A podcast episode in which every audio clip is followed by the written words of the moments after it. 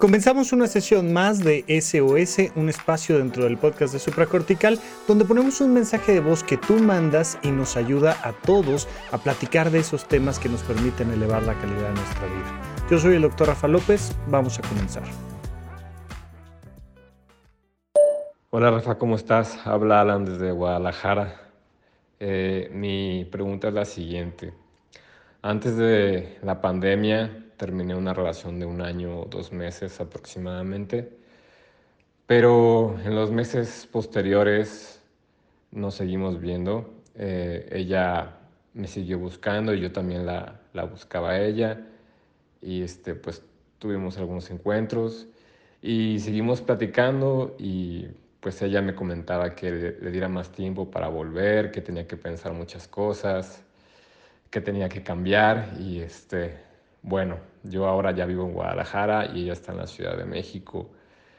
Y desde hace un tiempo, pues ella ya no me contesta mis mensajes, ya no tengo, pues ya no sé nada de ella. Y la verdad es que, pues quisiera como darle un cierre a esta, a esta relación que ha sido como intermitente durante los últimos meses. Eh, actualmente voy a terapia, hago ejercicio, llevo una vida sana por lo general.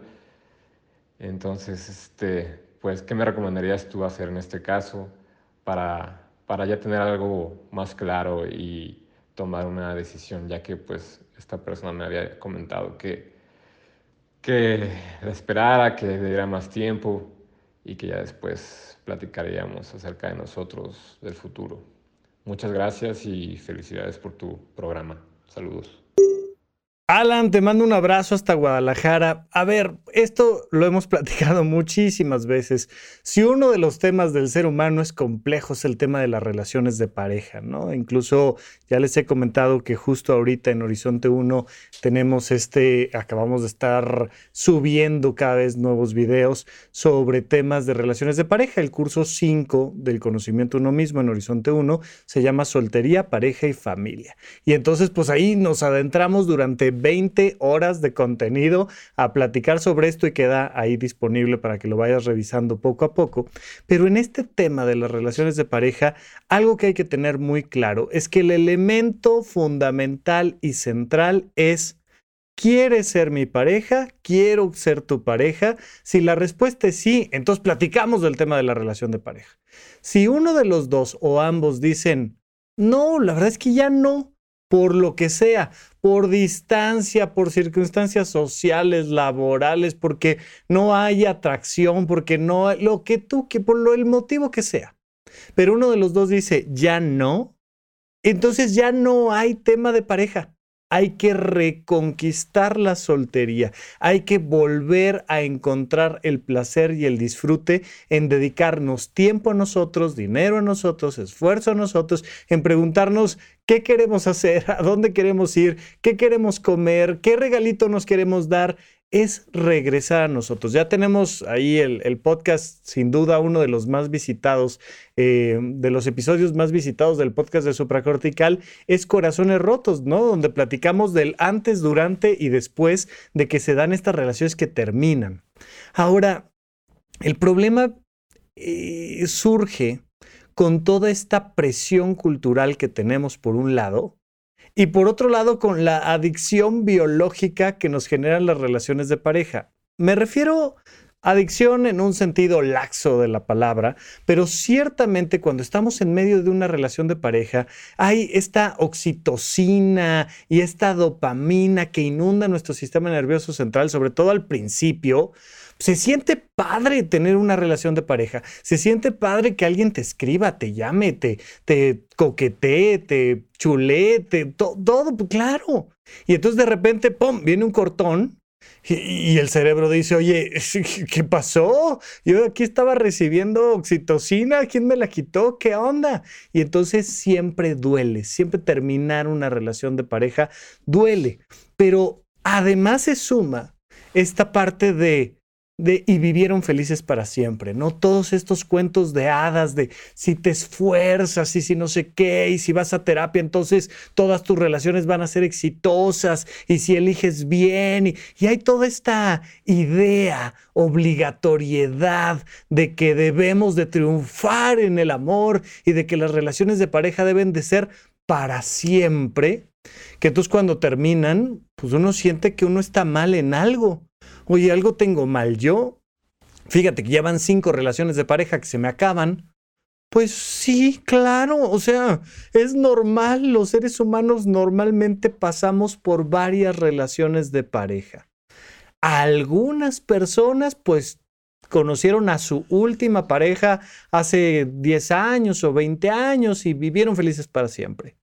Pero son los menos. O sea, lo habitual es que aún si la, relación dura, pues haya este ir y venir en el vínculo, donde de repente hay más o menos eh, procesos de cercanía, de confianza, problemas, discusiones, y es un péndulo que va y viene hasta momentos donde de repente la relación termina y está bien y es normal. Pero mientras nos sigamos metiendo en esta idea de que si ya fuimos a terapia y si elegimos correctamente y si tuvimos comunicación, entonces vamos a vivir en pareja para siempre. No, eso lo único que, que, causa en nosotros es miedo, angustia, tristeza, resentimiento, neurosis. Hay que entender que las relaciones terminan y que una vez que la relación termina, pues hay que reenfocarnos en nosotros. Por eso es muy importante, incluso cuando estamos en medio de la relación, pues fomentar nuestra propia individualidad en cuanto a nuestra realización personal. Es seguir teniendo hobbies, es seguir teniendo nuestro trabajo. Claro que incluimos a nuestra pareja en todos estos procesos porque pues, queremos que sea parte de nuestra vida, pero entender que si mi pareja se va, me quedo yo conmigo. Y eso es un elemento importantísimo que tenemos que comprender a profundidad. Entonces, pues, ¿qué te recomiendo? Bueno, primero, eh, eh, tomar la decisión de qué está pasando. ¿no? Tú me dices, pues como la, la, manera en la que me lo describes es como que todavía estás esperanzado a que algo suceda. Y entonces te diría yo, ¿tienes ganas de buscarla? Búscala. Tienes ganas de tratar de llamarle, de tomar un camión a la Ciudad de México, y buscarla y tomarte un café. Adelante, inténtalo. Mientras, mientras no agredamos a la otra persona, mientras no incurramos en eh, invadirla, ofenderla, presionarla, simplemente decir, hola, oye, quiero tomarme un café contigo, ¿puedo? Y si la otra persona dice, no, es que, es que yo necesito tener ese cierre y tal Qué bueno que necesites tener este cierre. Yo no quiero ni contestarte el teléfono, ni tomarme un café contigo. No quiero. Pero es que por favor, porque fíjate, no, no es no, punto. Y entonces yo tengo que comprender que hay un momento donde yo a mí me digo, ya, se acabó. Y en ese momento puedo seguir adelante. Nos pasa desde nuestros vínculos con objetos, por ejemplo. Hoy perdí la cartera. Ay, la estoy buscando, la estoy buscando, la estoy buscando, la estoy buscando. Hasta que llega un momento, un día, dos días después, que dices, perdí la cartera. He aquí un hombre que ya no tiene cartera. O he aquí una persona que ya no tiene trabajo y entonces todavía, ay, pues estoy viendo a ver si este, me colocan en otra área o no. Pero hay un momento donde dices, ya no tengo trabajo, o ya perdí la cartera, o se acabó esta relación de pareja. Cuando tú terminas de aceptar que una pérdida se dio, se acabó el proceso del duelo. Recuerda que el duelo tiene estas etapas que se imbrincan, pero que parten primero de la negación, de decir, no, no, sí, sigo teniendo pareja, nada más que no me ha contestado, pero en cuanto... y, y, hay un proceso de negación. Y de repente vienen procesos de negociación, de no, es que tal vez si yo pudiera, y entonces, y si le explico, y mira, y, y procesos de enojo, y procesos de tristeza, y hay un momento donde digo, aceptación, ya no tengo pareja, punto. Y entonces me libero y puedo recuperarme y puedo seguir adelante con mi vida, con el cuidado de mi salud, con mis actividades laborales, con mis relaciones familiares, sociales. Puedo volver a, dedicarle tiempo y energía a todas las cosas importantes en mi vida que sí están. Entonces yo creo que vas por muy buen camino. Suena que es un tema meramente de tiempo para que vivas todo el proceso, pero sí pareciera que por ahí hay una parte donde todavía estás esperanzado a que te manden el mensaje, ¿no? Em, en redes sociales me encontré el otro día una imagen, está un hombre, no, me acuerdo si es un hombre o una mujer, pero está en terapia alguien y dice, es que le escribo y le escribo y le escribo y no me contesta, pareciera que no le llegan mis mensajes. Y dice el terapeuta, dice, pues pareciera que a quien no le llega el mensaje es a otro, o sea, es que, ah, pues ya cuando no me están contestando es que ya no hay interés en ese vínculo. Y se acabó. Hay que poner ese punto final para entonces podernos mover hacia adelante. Qué bueno que estás yendo a terapia, qué bueno que te estás cuidando, que en general te consideras con esta vida sana, fantástico y ni hablar, a movernos para adelante y punto. Hola Rafa, ¿cómo estás? Soy Marcela. Me encanta tu trabajo, espero que estés muy bien y te agradezco de verdad, como todos los que te escribimos por tu trabajo, porque cubre muchas necesidades de, aprender de estos temas que son sumamente interesantes. Tengo una duda para ti que creo que es una duda general, pero que claramente está motivada por una experiencia personal. Entonces, quiero contarte eh, algo que me pasa eh, hace ya un rato. Fíjate que cuando yo era niña, por el lugar donde crecí y por el tipo de infancia que tuve, etcétera, nunca tuve la oportunidad de aprender a nadar. Y yo pensaba que era simplemente que yo necesitaba aprender, porque cuando iba con mis amiguitos o con mi familia a un lugar con una piscina o al mar, me gustaba estar dentro del agua, pero yo no nadaba porque yo pensaba que no sabía y que cuando aprendiera se iba a solucionar. Entonces, bueno, ahora que ya soy un adulto, que tuve un trabajo que me permitió por tiempo y económicamente pagarme un curso de natación, pues lo hice. Dije, me voy a animar y, fui a mi clase de natación solo para descubrir que en realidad me da muchísimo miedo, pero mucho, mucho, mucho, mucho miedo. O sea, puedo meterme a la piscina, puedo meter mi cabeza al agua, pero en el instante que mis pies despegan del piso, me da terror, siento que me voy a morir. Y tanto que de verdad ya van un par de veces que me tienen que ayudar a salir de la piscina porque empiezo a temblar y empiezo a llorar y no me puedo controlar. Me da muchísimo, me dan ataques de ansiedad, ¿sabes? Fíjate que de esto que te estoy hablando hace ya como dos años y medio. Entonces yo hice lo que, mm, siguiendo la analogía de tu podcast sobre el miedo, sugieres, que es si le te da miedo el ratón, pues primero empieza con un dibujo de un ratón. Bueno, entonces lo que yo hice fue cancelé mi curso de natación, hice un poquito de investigación, busqué una clase en una piscina que no fuera muy profunda, con un profesor que tenga experiencia con personas con fobia, en grupo de número de personas reducido para yo sentir que el profe me está poniendo atención en caso de que yo sienta que me estoy muriendo. Y, y creí, creí que esa era la aproximación correcta y todavía lo creo. Eh, mi profesor es excelente, es sumamente paciente. Él se dio cuenta incluso que yo iba a necesitar extra ayuda y tiene la paciencia de preparar ejercicios específicos para mí, aunque yo no vaya con el grupo. Entonces, creo que eso me ha ayudado, me ha ayudado a avanzar y ya puedo despegar los pies del piso, puedo nadar boca abajo, siempre y cuando yo sienta que puedo encontrar el fondo y que no sea de espaldas, porque si lo intento, otra vez me da muchísimo miedo. Y, y entonces lo que quiero decirte es que yo lo estoy intentando de veras, no me estoy tratando de poner en una zona de confort, de hecho, a veces veo que el grupo hace algún ejercicio que me gustaría probar y pregunto a mi profesor y lo intentamos y y lo intento tanto que hace como un mes intenté hacer un ejercicio un poco más complejo y otra vez tuvieron que sacarme de la piscina llorando porque yo no pude. Entonces no sé, no sé qué tan realista es pensar que un día mi sueño de ir al mar y meterme y nadar y hacer snorkeling y poder ir a ver las estrellas de mar y los peces es una realidad o si yo vivo en una fantasía de pensar, porque hace más de dos años y medio que lo estoy intentando. Mi duda es, entonces, siendo más general, ¿qué tan realista es para una persona con una fobia pensar que un día ese miedo se va a superar y que, y que se puede estar bien? ¿Qué tan realista es pensar que tengo miedo al agua y un día voy a poder nadar en el mar? Muchísimas gracias por tu tiempo, gracias por escucharme. Te deseo que tengas un excelente día.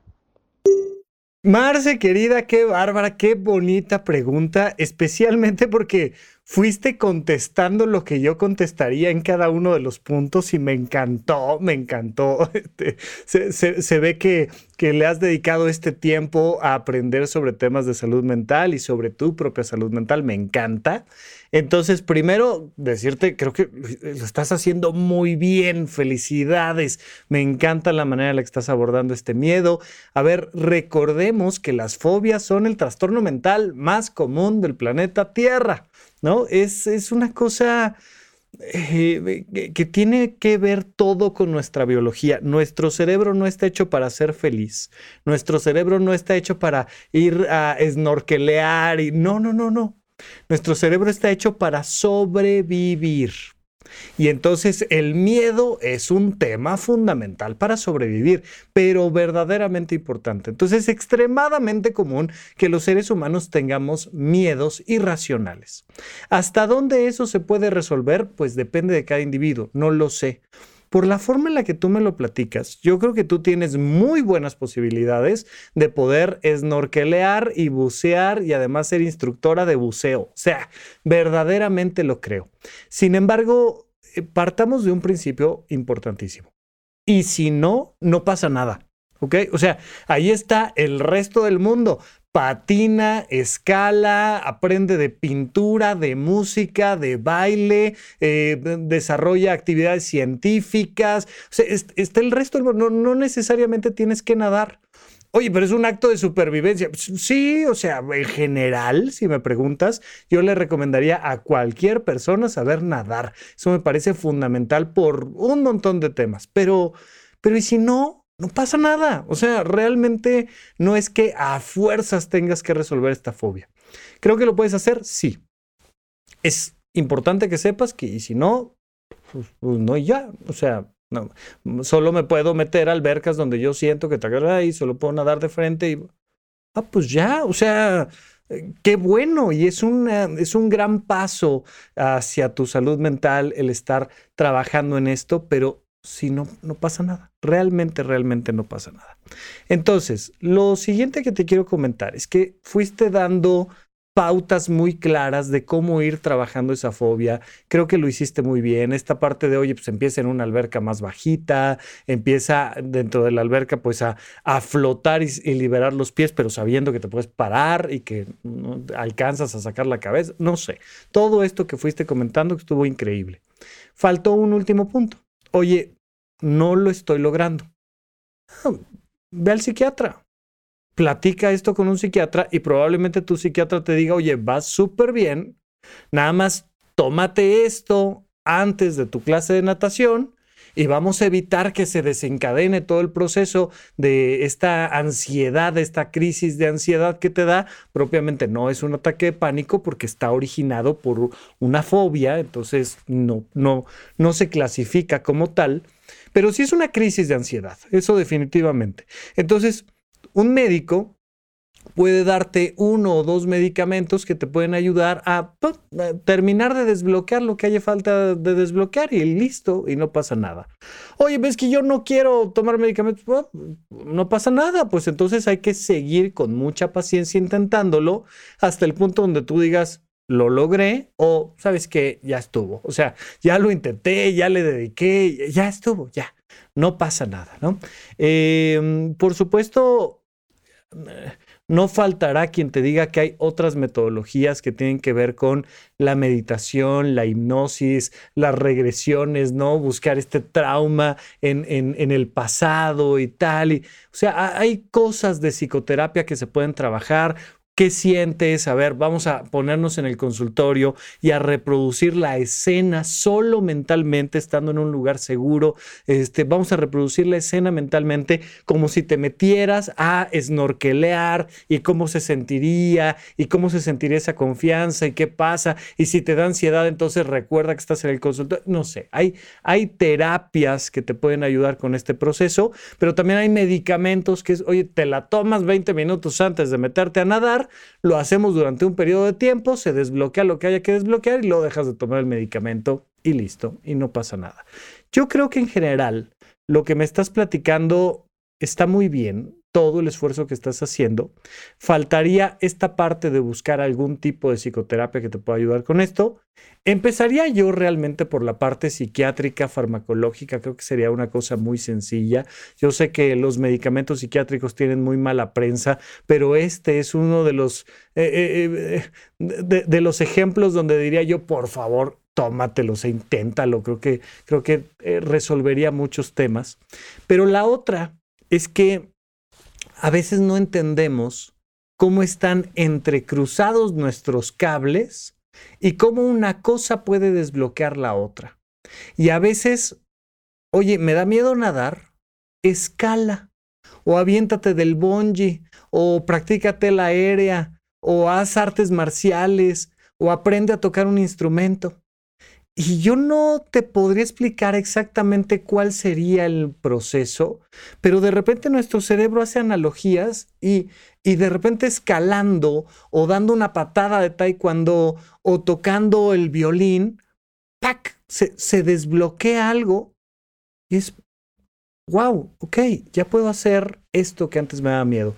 Mira, eh, yo le tenía mucho miedo cuando era niño, sobre todo, le tenía mucho miedo a platicar con los demás. Le tenía miedo a contestar el teléfono y le tenía más miedo a llamar por teléfono a alguien. Esto de voy a hablarle a, mi amigo Jorgito, ¿no? Y entonces llamar y está Jorge y que me lo pasen, porque pues antes no traíamos todos cada quien su propio número y su propio celular, sino que había que hacer una llamada telefónica a casa de alguien. Más todavía si le quería yo hablar a una chica que me gustaba de la preparatoria y entonces, este, perdón, está Claudia, no está, no sé quién. Está, era una cosa fóbica tremenda, ¿no? Eh, y muchos otros ejemplos. A mí, yo, tuve fobia social mucho tiempo y demás. Y a mí me lo solucionó mi gusto por el teatro. Y entonces empecé a hacer teatro y empecé a pararme en el escenario y a ver los telones y a sentir el calor de las luces y a maquillarme y a ponerme un vestuario y a memorizar textos y a decir los textos en escena. Y bueno, pues ahora me fascina platicar con extraños, a eso me dedico, ¿no? Y pues este, me acuerdo en el servicio social, me tocó eh, hacer llamadas, estaba yo en el IMSS y me tocaba hacer llamadas telefónicas para decir, hola, ¿cómo estás? Se encuentra no sé quién, ta, fíjese que tenemos pendiente que se haga usted su estudio de tal cosa, Más de una vez, esto es una cosa bien curiosa, me contestaba una, una máquina, una contestadora, y entonces resulta que el mensaje que tenía era de broma. Y me acuerdo mucho de una vez que marqué y le digo, hola, buenas tardes, estoy buscando a la señora María López, ¿no? Por decirte cualquier nombre. ¿Quién? ¿Quién dice que llama? Hola, ¿qué tal? Soy el doctor Rafael López Sánchez, estoy hablando de la clínica 14 del Instagram. No le escucho, hable más fuerte. Soy el doctor Rafael. Ah, ya sé por qué no lo escucho, porque no estoy en casa y esta es una máquina contestadora, ¿no? Y, ¡ah! estas cosas que eh, te, sientes expuesto en ese momento y caes en la broma y no sé qué y tal. Que yo me acuerdo que en ese momento dije, qué bueno que ya procesé todos mis miedos, pues si no esto me hubiera hecho salir corriendo. Si una fobia es una fobia, punto. Entonces, lo que te quiero decir con todo esto es que haz otras actividades que fortalezcan tu autoestima, que te ayuden a desbloquear, sin necesariamente saber si lo estás haciendo o no, los otros miedos de tu vida.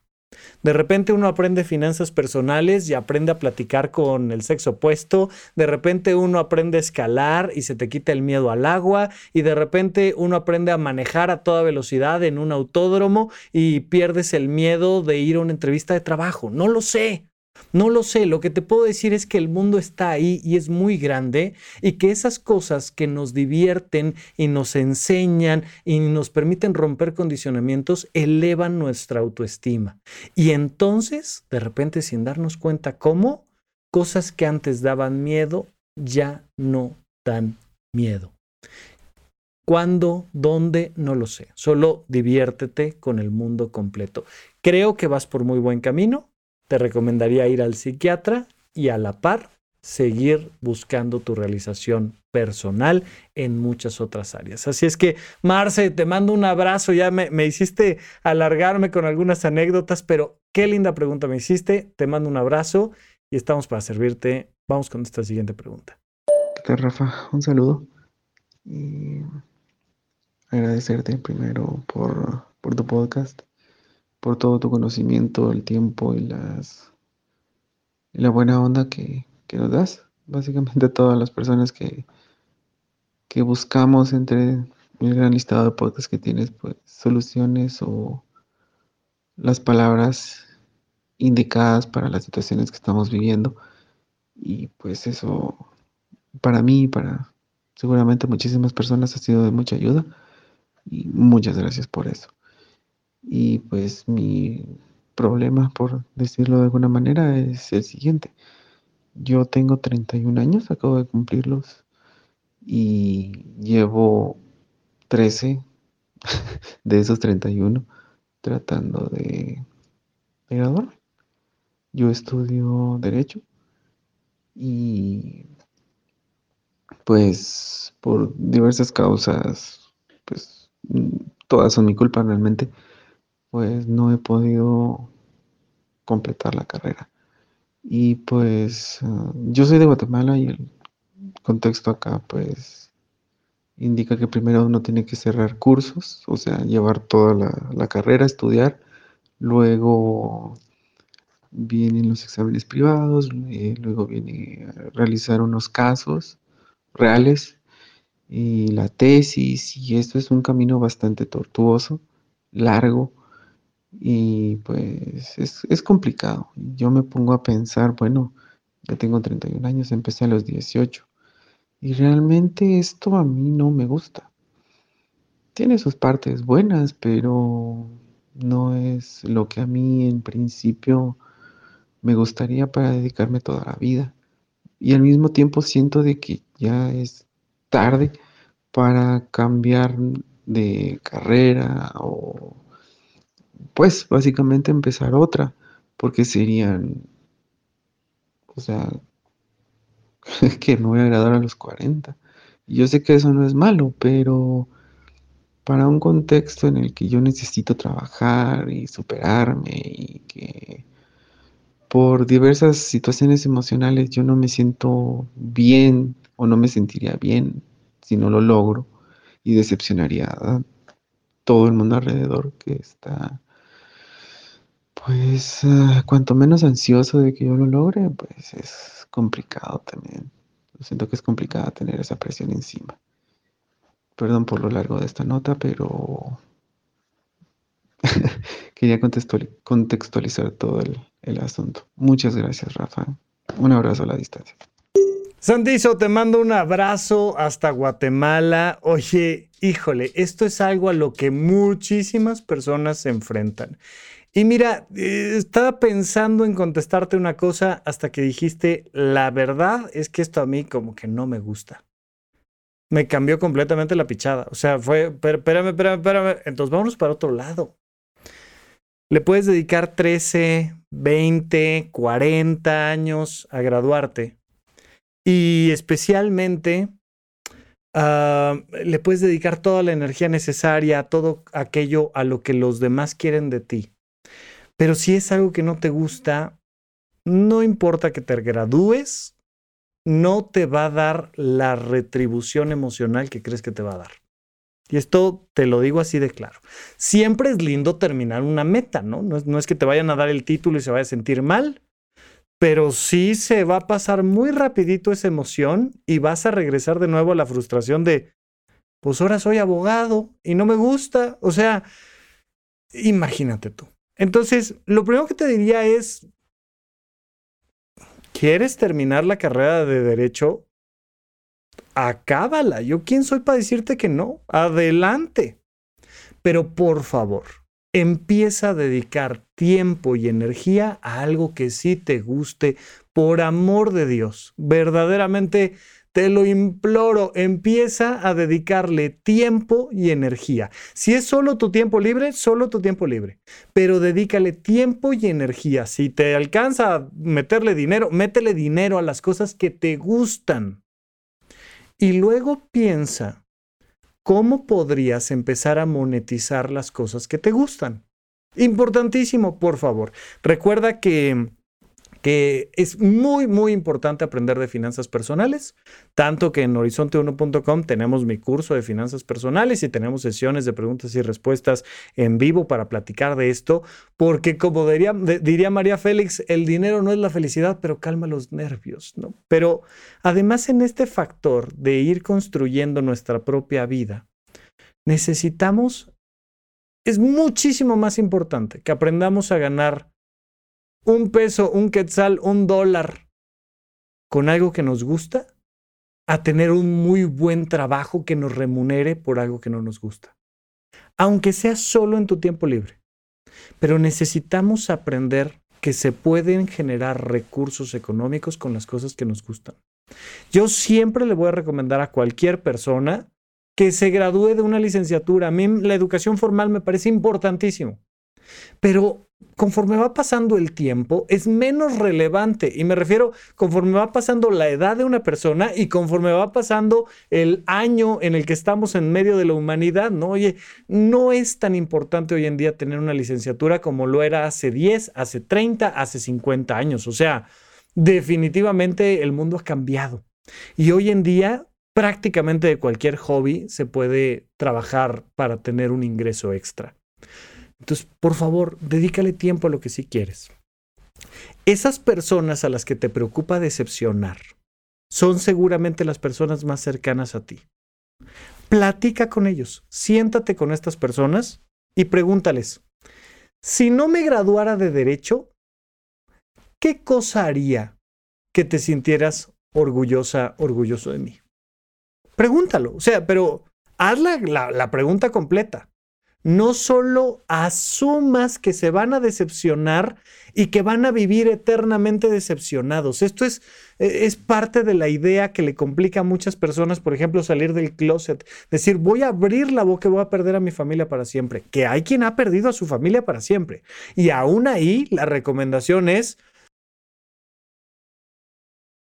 Tú no puedes estar fingiendo que eres quien no eres solo para no decepcionar a los demás. Mira, si los demás se decepcionan, entonces que los demás vayan a terapia, que los demás manden su pregunta, que los demás lo resuelvan.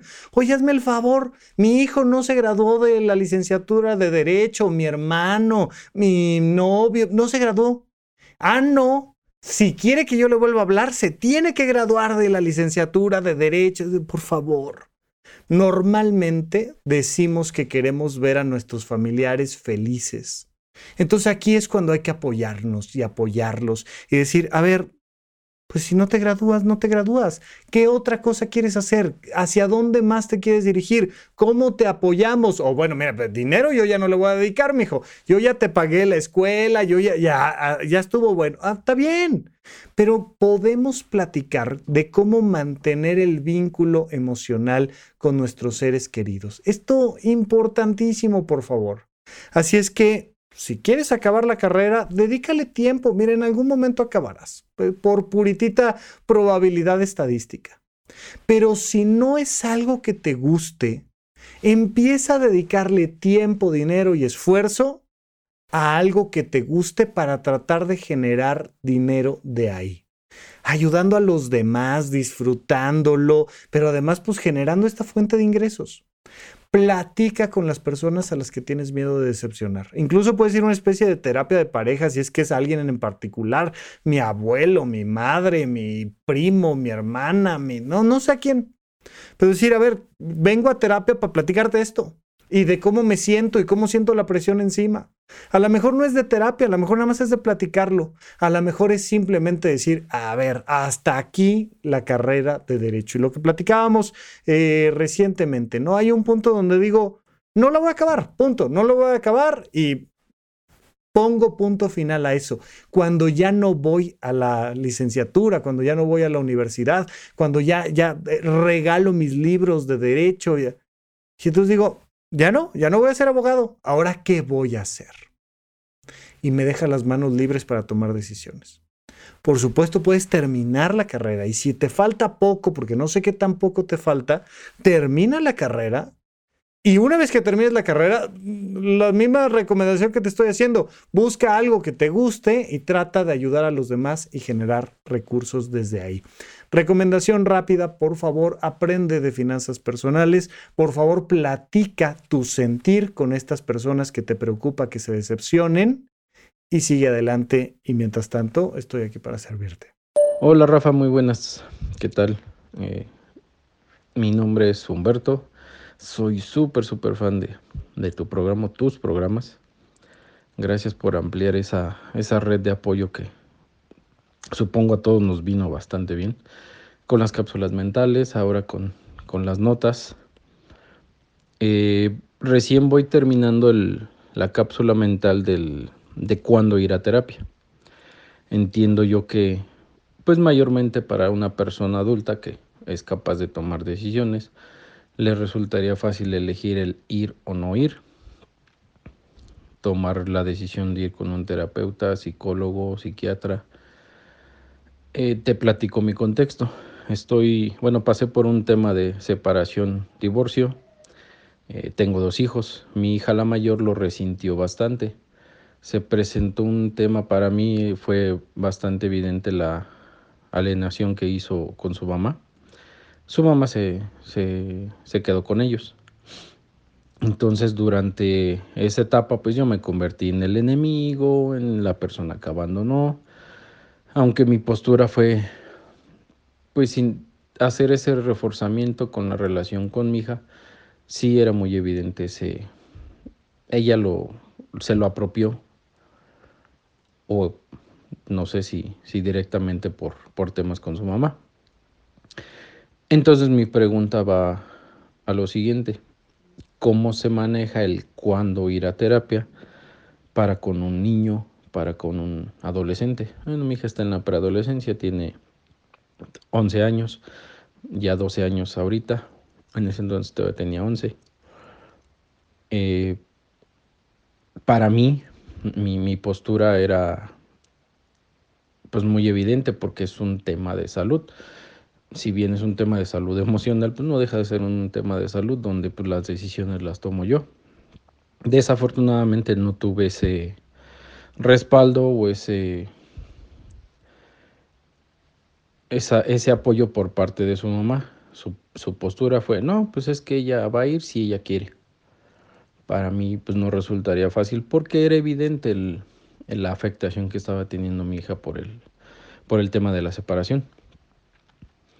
Entonces, ¿cómo, cómo pudiera uno manejar ese, ese tema del, de la salud emocional con, con niños que dependen de uno? Vaya, mis hijos dependen económica y emocionalmente de mí, pero la, la, la custodia la tiene su mamá. Entonces ese tipo de decisiones pues no las pude tomar de lleno yo. Lo quise hacer, pero no resultó, no resultó en ese sentido. Espero me puedas ayudar, Rafa. Muchas gracias y nuevamente felicidades.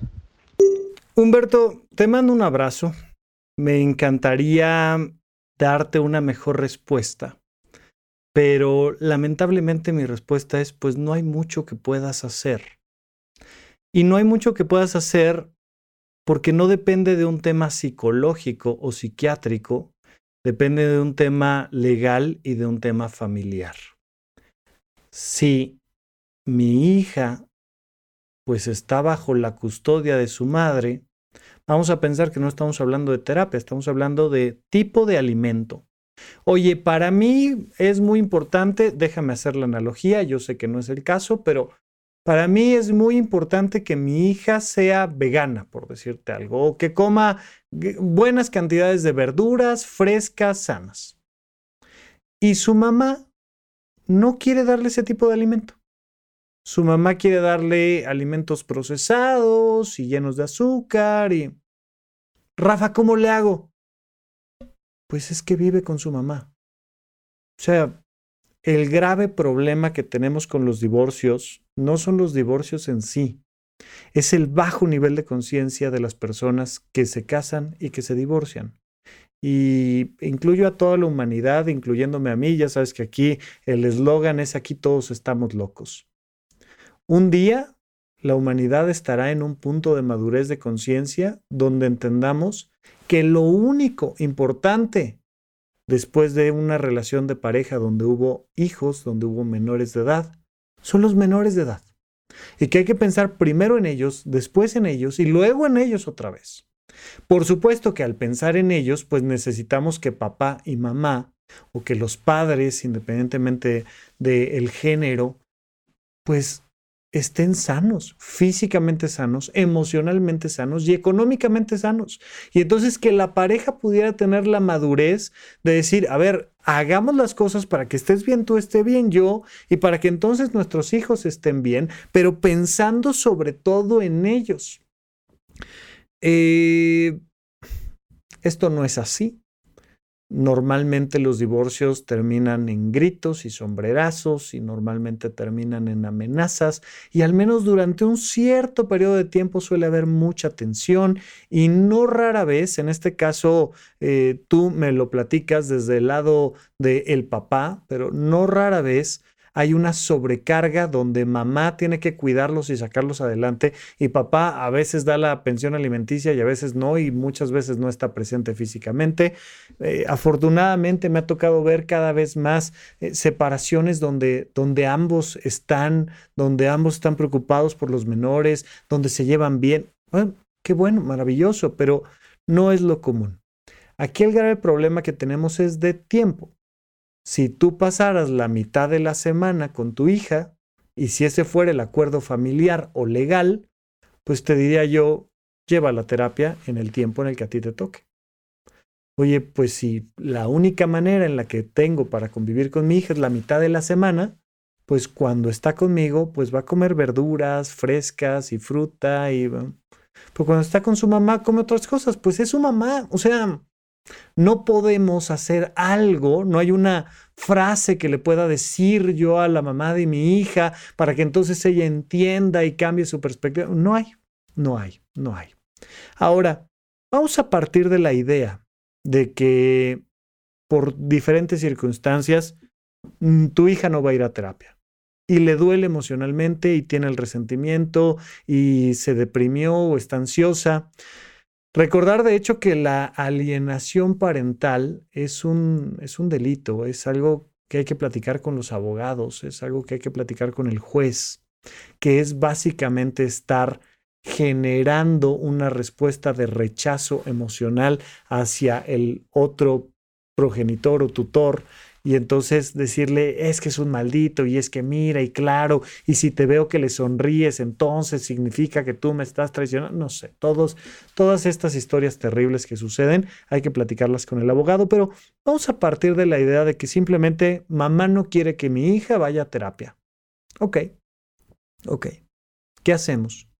Pues estar lo mejor posible tú para que cuando convivas con tu hija, sea mucho, sea poco, sea virtualmente, sea presencialmente, le des una sensación de estructura y seguridad. Al final los niños son eh, elementos reactivos a los adultos. Entonces, oye, ¿cuándo debe de ir un menor de edad a terapia?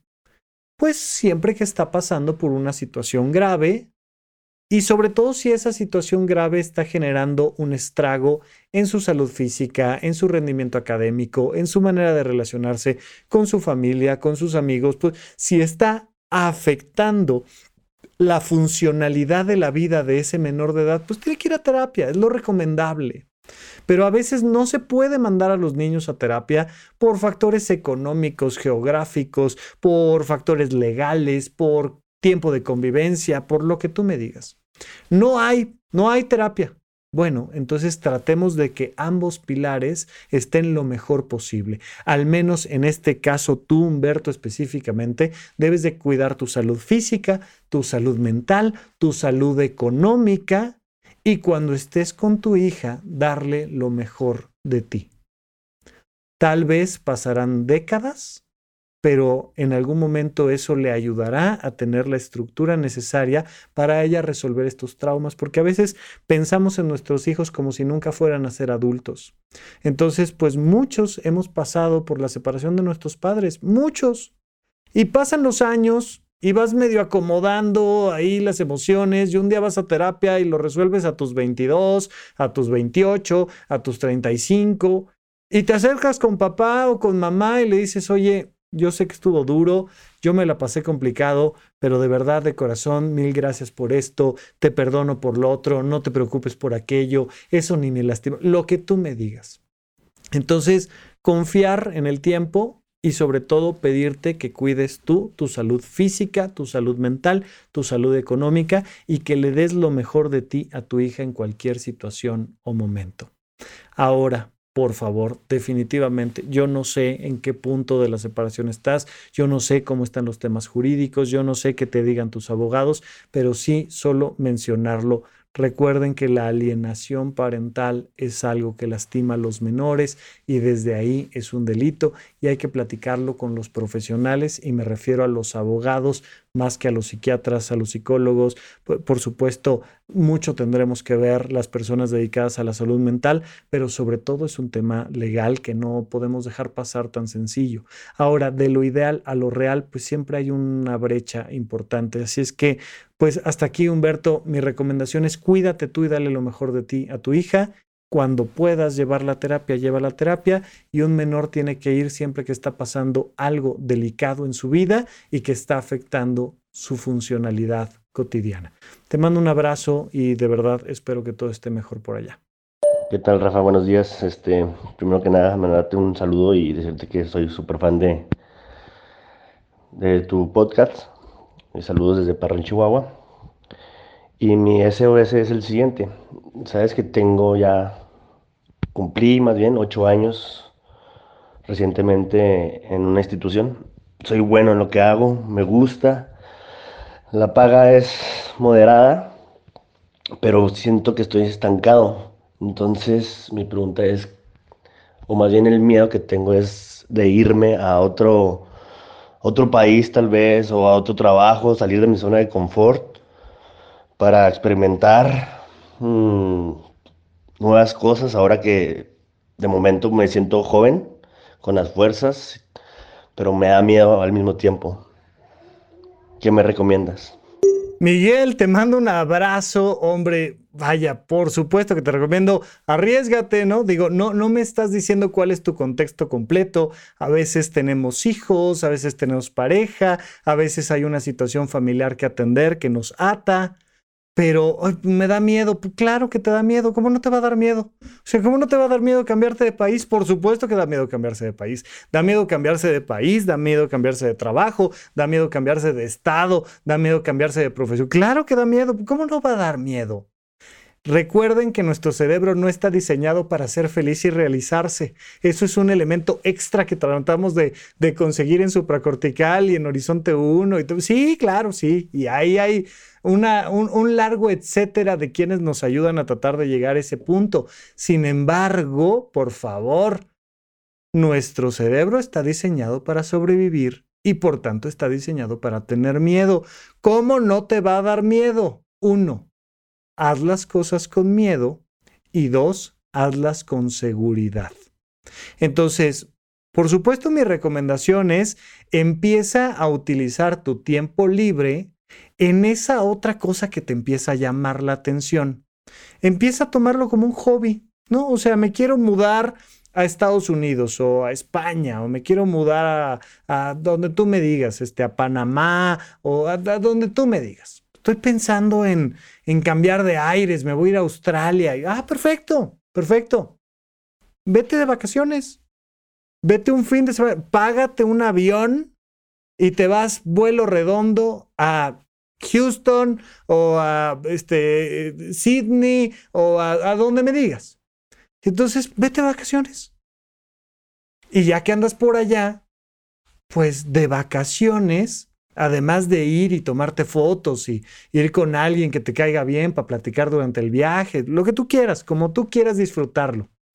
Pues además ve y platica ya con alguna agencia de reclutamiento, ve y mete un currículum físicamente a algún lado, empieza a mandar currículums por LinkedIn o por donde, tú me digas a puestos vacantes por allá, platica con alguien. Mm, mexicanos hay en todo el planeta Tierra, o sea, donde me digas hay un mexicano. Mira, yo tengo un mapa de donde escuchan el podcast de supracortical y de repente Sudáfrica, ¿no? De repente así Irak. Digo yo, no creo que, que, que, que, un iraquí me esté escuchando así de, ay, ¿qué, ponemos hoy supracortical? Pues tiene que ser algún mexicano allá. Y si sí, por cierto, saludos. Si me estás escuchando de algún otro punto así curioso, y de donde me estés escuchando, que sea de la Ciudad de México, mándame un saludo en arroba ya sabes que estoy ahí en todas las redes sociales, pero a ver, por favor, pues consíguete un mexicano allá, una mexicana allá, para decir, oye,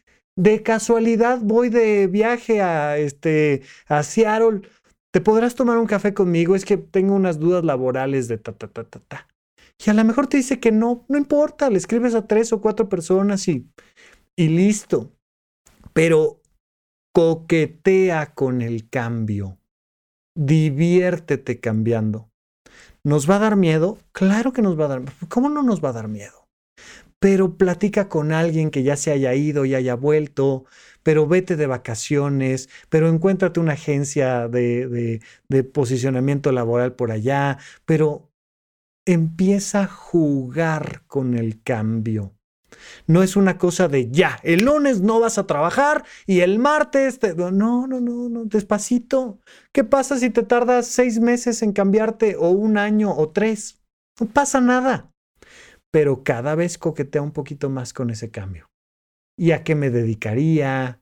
¿Y con quién podría hacer negocios? ¿Y quién me podría recibir? ¿Y me voy a ir a dar la vuelta un fin de semana? ¿Y en mis vacaciones largas me voy a ir una semana completa? Y, y de repente te das cuenta que se, dan las cosas y, y, y, me cambié en un mes. Y yo pensé que me iba a llevar tres años y, y algo pasó o también puede ser que digas, no, a ver, es una terrible idea, mejor me quedo y entonces aquí le cambio.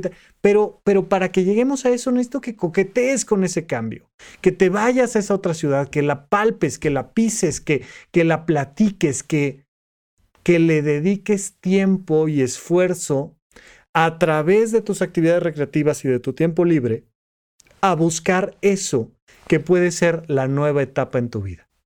Lo que definitivamente no te recomendaría, ¿no? También te recomiendo, oye, en el trabajo que estás, trata de pedir responsabilidades diferentes, si es que te divierte, arriesgate, haz un cambio en tu vida, desestáncate. Lo que definitivamente no te recomendaría sería, si te estás sintiendo estancado, quédate donde estás y no hagas nada. Te vas a hundir. Si hacemos solo eso, te vas a hundir. Entonces, por favor, si no se siente bien, no está bien. Me refiero, esto lo hablamos mucho en temas de relaciones de pareja, pero en esta ocasión es, oye, como que se te antoja, inténtalo, por favor, inténtalo. Dedícale tiempo a coquetear con el cambio. Y va a haber un punto donde vas a tener que dar el paso con miedo. No hay de otra. Es algo que tenemos que hacer sí o sí. Por supuesto, enfrenta el miedo, hazlo con miedo, pero disminuye riesgos al máximo de las posibilidades. Eso, entre otras cosas, implica aprender de finanzas personales. Eso en todos lados es importantísimo, por favor. Bien, vamos con nuestra última pregunta. Hola Rafa, qué gusto que estés escuchando mi nota de voz. Mi nombre es Jimena, tengo 22 años y vivo en la Ciudad de México. Y en verdad, aproximadamente hace tres años que un exnovio me recomendó tu podcast, me gustó mucho. Eh, me ha servido mucho. Muchas gracias por toda la información que nos proporcionas y por favor nunca dejes de subir tus podcasts. Bueno, ahorita te mando un mensaje particularmente porque Siento que no tengo verdaderos amigos, no tengo una verdadera red de apoyo. Acabo de terminar la universidad, así que todos mis amigos de la universidad ya tienen nuevos trabajos, nuevos proyectos, están en otros estados, nuevas relaciones y ya no me integran a sus planes. Por más que les hable, los busque, no, ya no me integran. También en mi trabajo estoy 100% remoto, entonces es más complicado contactar con ellos y más porque son más grandes que yo. Ya tienen hijos, ya tienen esposos, ya tienen casas, hipotecas, y entonces yo creo que no, no he podido conectar por lo mismo. De igual forma, ah, trato de hacer actividades recreativas, deporte, y por más que trato de, de conectar con ellos, de hablar, de invitarlos, no me contestan o no les interesa. Entonces, en verdad estoy viendo que en cuanto más grande la gente, menos está interesada en tener amigos. Y, y pues estoy muy chiquita y lo que quiero pues es ir a fiestas, viajar, tener como mi grupo de amigos, tener varios planes, bodas y, y lamentablemente no he podido tener todas esas experiencias porque no he encontrado las personas con quien conectar. Yo estoy con toda la disposición, pero no, no he encontrado la forma, así que espero que me pueda dar tu consejo de cómo le puedo hacer.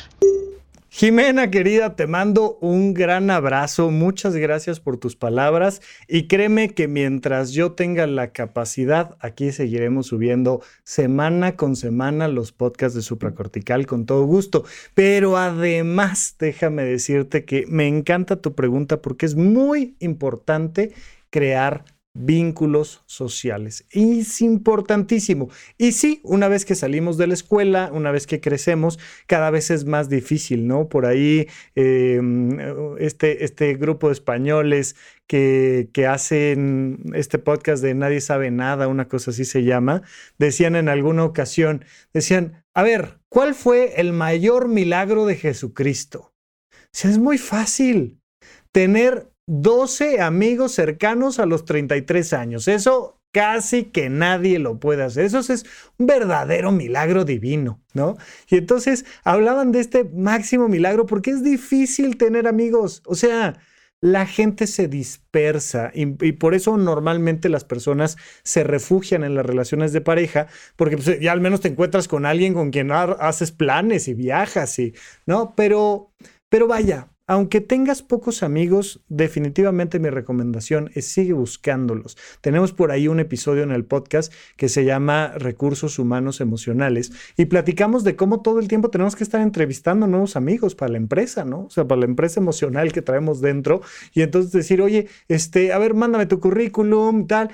Y, y, tenemos una tasa de recambio importante en esta empresa emocional que somos nosotros mismos, porque pues la gente va y viene, Incluso hay por ahí una, una pequeña frase poética que dice, bendito el amigo que no pregunta por qué llegué o por qué me he ido. Bendito sea, bendito, ¿no? Una de las características que hacen fuerte la amistad precisamente es que la gente se va y regresa.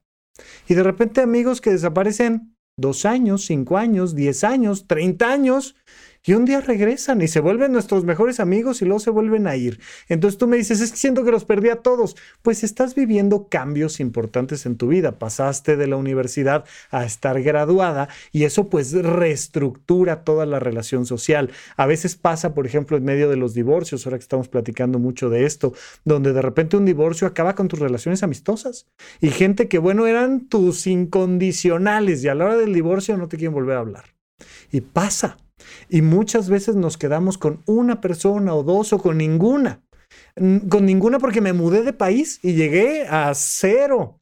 Pues hay que seguir haciendo actividades recreativas y sociales que nos ayuden a fomentar esto. El deporte, por supuesto, las actividades recreativas, todas ellas, claro, pero recuerda que hemos platicado también que la manera de hacer amigos es saludando, resolviendo problemas en común y comiendo juntos, particularmente resolviendo problemas en común. En la medida en la que tú encuentres con quién resolver problemas, vas a encontrar nuevos vínculos, porque además, así como es natural que los amigos se vayan, también es natural que lleguen. No te desesperes, pero por favor, repasa el episodio de recursos humanos emocionales, eh, donde platicamos, también tenemos otro por ahí de cómo hacer amigos, no me acuerdo exactamente ahorita cómo se titula, pero tenemos por ahí varios episodios dedicados a esto. Ahora, Justo ese es uno de los temas que hemos tratado de crear en la plataforma de horizonte1.com. Ya sabes que en Horizonte 1 te suscribes, cuesta 380 pesos mensuales y constantemente estamos proponiendo actividades recreativas para vernos y convivir con otras personas. Entonces, que si a veces hacemos senderismo, que si a veces vamos de kayak, que si a veces tenemos clase de yoga, que si a veces tenemos clase de improvisación teatral, que si a veces tenemos una conferencia, que si a veces vamos al teatro juntos, que si a veces pues, estamos tratando de crear esta comunidad que de vez en vez eh, más o menos como una vez al mes se ve en lo presencial, pero además virtualmente también nos vamos conociendo y nos vamos cayendo bien y vamos creando lazos y vínculos. Y, es una opción de muchas. Puedes ir, ¿no? Nosotros tenemos el club de cine, el taller de lectura, el taller de autobiografía novelada, pero bueno, te puedes meter algún taller de algo y, y de repente dices, no conocía a nadie. Pues no, y vamos por el siguiente y ten paciencia. A veces perdemos de vista la noción de escala respecto a nuestra edad. Oye, es que desde mis 24 años hasta ahora que tengo 26, no he conseguido un nuevo mejor amigo pues considera que probablemente vivas 90 años y que irás encontrando con quién tener estos vínculos. Miren, tengo este otro podcast que se llama Paguro Ideas con mi socio Pepe Valdés. Y, con Pepe muchas veces me llegan los comentarios de, oye Rafa, pero, pero es que Paguro Ideas no es como supracortical, ¿no? No es este podcast donde venimos a aprender temas de salud mental o de... No, no, a veces Paguroideas es meramente porque Pepe y yo encontramos una manera de crear nuestra amistad a través del podcast y lo usamos para echar chal. Y entonces conoces a Rafa desde la otra perspectiva humana y común y corriente, ¿no? Este no, no es esta cosa de, ay, tocar un tema relevante y profundísimo, sino vamos a platicar de los trastes y vamos a platicar de los juegos de mesa y vamos a platicar de el último partido de fútbol del mundial o de lo que sea. Y entonces platicamos. Te comento yo de Pepe, porque yo siempre quise un socio que fuera verdaderamente un amigo mío, verdaderamente un socio que me entendiera, alguien con quien sintiera yo que podía construir algo y no lo encontraba. Y pasé pues 36 años buscando, ¿no? Oye, yo no tengo hermanos, yo soy hijo único y no tengo esta persona con la quien pueda construir este proyecto.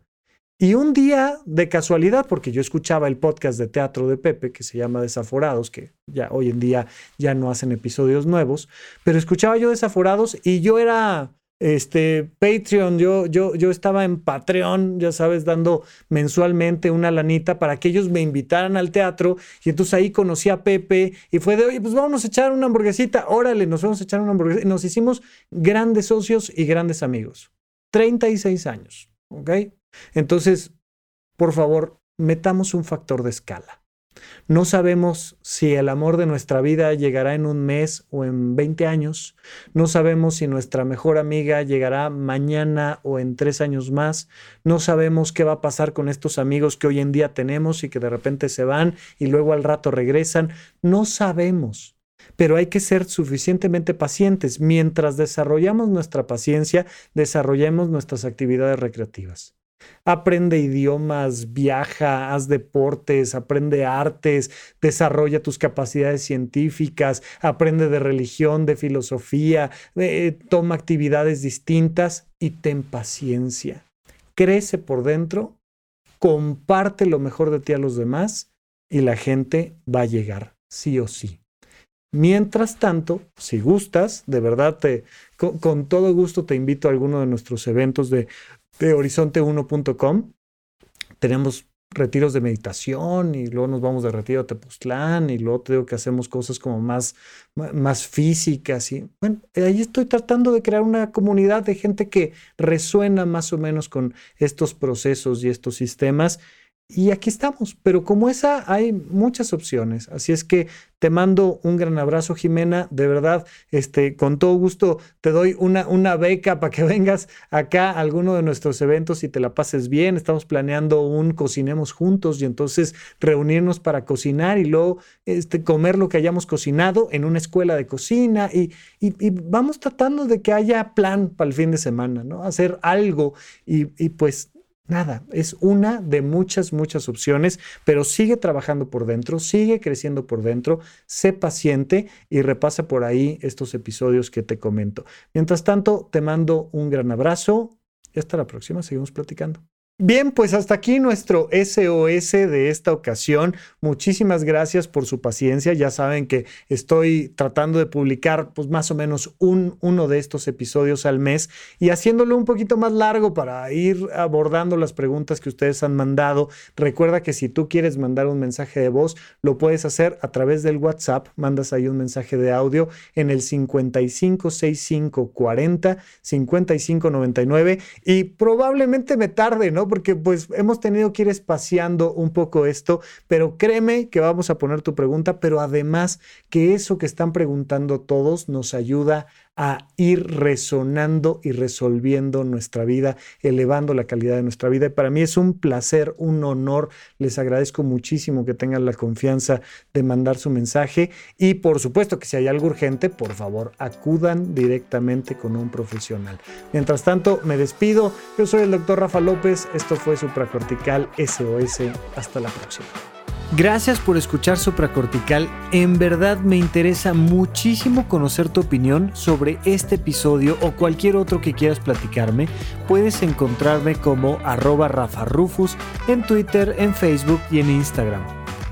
Quiero darte las gracias por escuchar Supracortical y sobre todo por suscribirte y seguirme donde sea que estés escuchando este programa y así te puedes enterar todo el tiempo de nuestros próximos estrenos.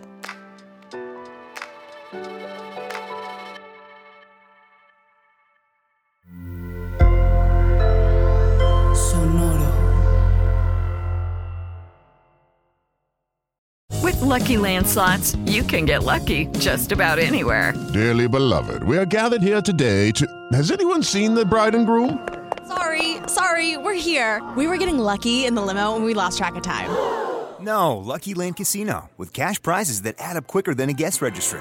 In that case, I pronounce you lucky. Play for free at LuckyLandSlots.com. Daily bonuses are waiting. No purchase necessary. Void were prohibited by law. 18 plus. Terms and conditions apply. See website for details. ¿Quieres regalar más que flores este Día de las Madres? The Home Depot te da una idea. Pasa más tiempo con mamá plantando flores coloridas, con macetas y tierra de primera calidad para realzar su jardín. Así sentirá que es su día todos los días. Llévate tierra para macetas Bigoro por solo $8.97 y crece plantas fuertes y saludables dentro y fuera de casa. Recoge en tienda y sigue cultivando más momentos con mamá en The Home Depot. Haces más, logras más. Más detalles en homedepot.com diagonal delivery.